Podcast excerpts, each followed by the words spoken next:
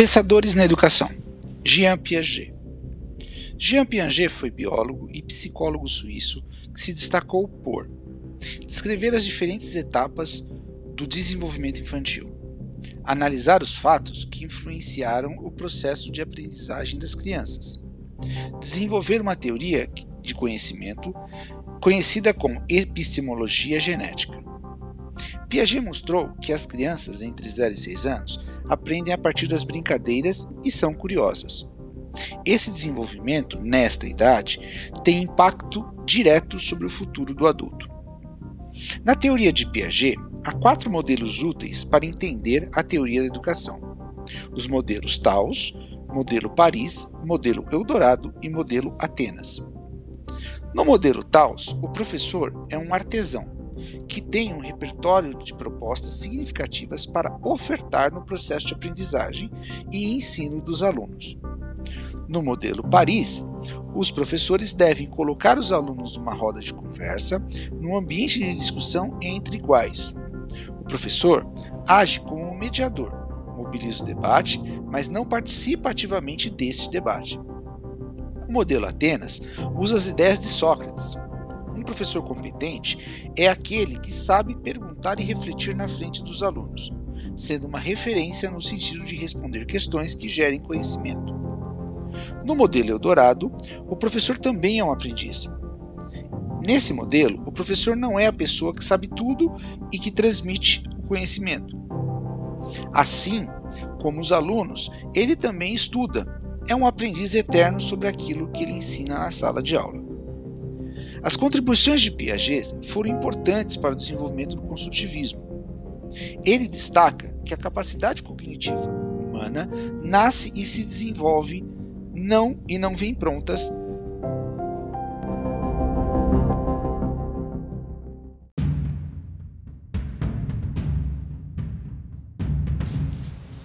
Levi Vygotsky, psicólogo russo que se destacou por ressaltar o papel da cultura no processo de cognição, dar ênfase ao papel do educador no desenvolvimento intelectual da criança, criar o conceito de mediação, descrito como uma experiência social que requer participação e colaboração.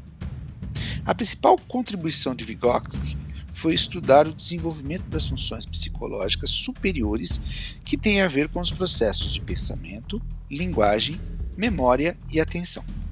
Ele trabalhou para entender não somente como ocorre a cognição humana, mas principalmente como ela ocorre de forma macro, além de explicar como essas funções psíquicas se desenvolvem na criança e no adulto.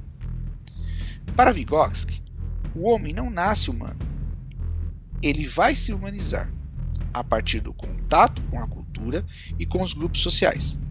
Desta forma, o humano desenvolve as funções psicológicas superiores. Nos processos de ensino e aprendizagem, Vygotsky destaca o conceito de internalização.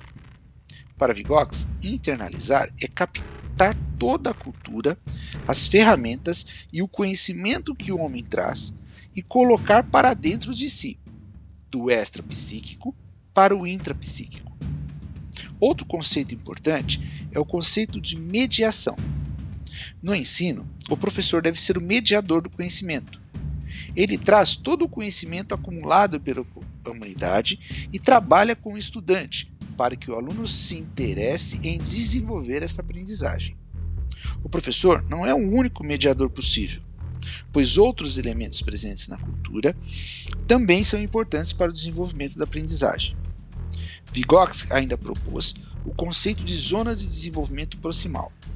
Para Vygotsky, é importante entender onde a criança chegou em termos de aprendizagem e até onde ela pode chegar. Então ele decide é, o desenvolvimento de dois níveis importantes. O primeiro nível é o nível de desenvolvimento real, ou seja, tudo aquilo que se consegue fazer sozinho.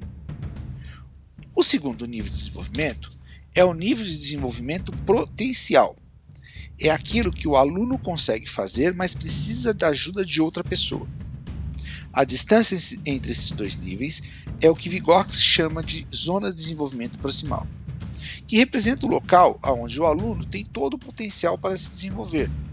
sendo o lugar específico onde o professor deve trabalhar para introduzir conhecimentos ao aluno.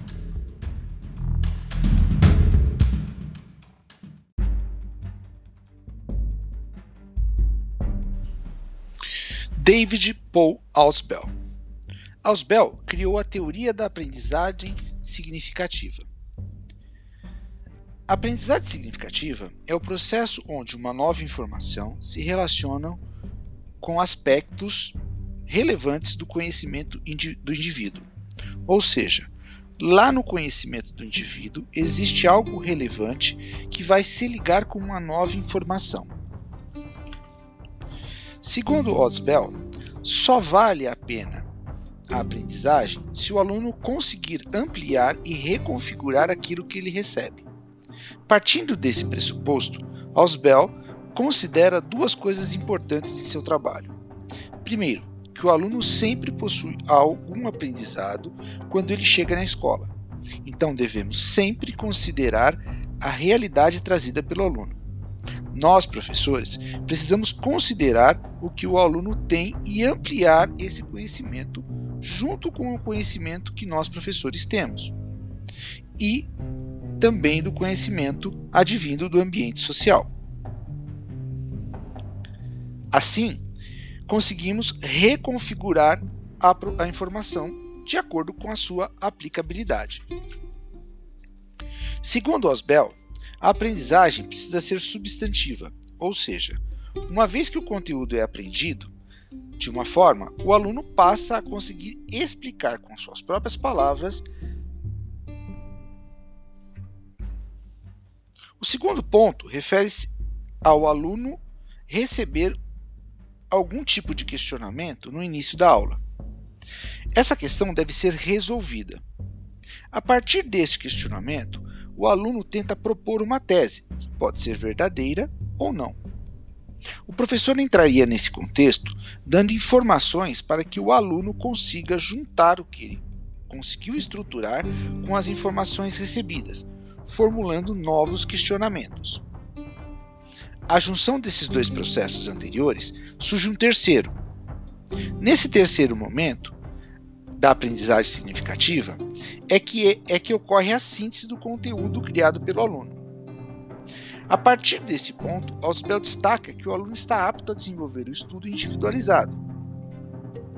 Nesse momento, o aluno deve trabalhar o conteúdo e determinar qual o caminho que deve ser seguido através de novas ampliações ou novas reconfigurações do seu conhecimento. O quarto passo da teoria é a exposição das ideias. É quando o aluno, depois do que ele sabe e do que ele recebe, e depois do estudo individualizado, pode agora ir para a apresentação da sua estrutura intelectual. Segundo Ausbel, quanto mais sabemos, mais procuramos o aprendizagem. Como o conhecimento não tem fim, se o professor mantiver aceso a motivação pelo conhecimento, o aluno não perderia essa motivação para a aprendizagem. Altesbel destaca que se tivesse que se dirigir aos professores, ele diria: se eu tivesse que reduzir toda a psicologia educacional a um único princípio, diria isto. O fator singular mais importante que influencia na aprendizagem é aquilo que o aprendiz já conhece. Descubra o que ele sabe e baseie nisso seus ensinamentos. Desta forma, podemos entender que, no conceito de DI, os três pesquisadores anteriormente discutidos contribuem de maneiras diversas para a concepção e o desenvolvimento dos projetos de criação de cursos.